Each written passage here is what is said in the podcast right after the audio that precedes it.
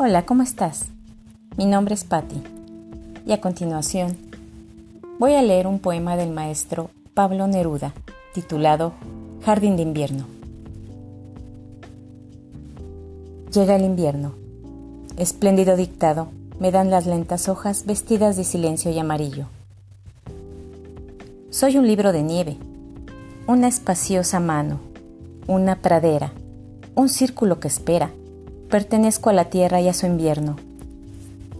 Creció el rumor del mundo en el follaje.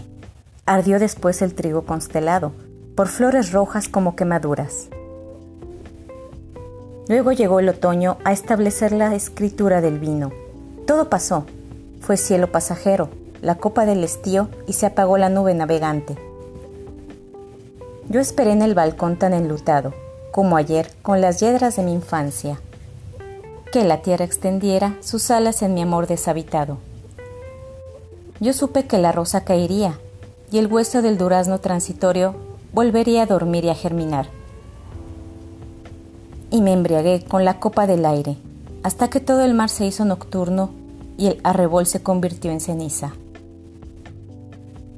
La tierra vive ahora, tranquilizando su interrogatorio, extendida la piel de su silencio.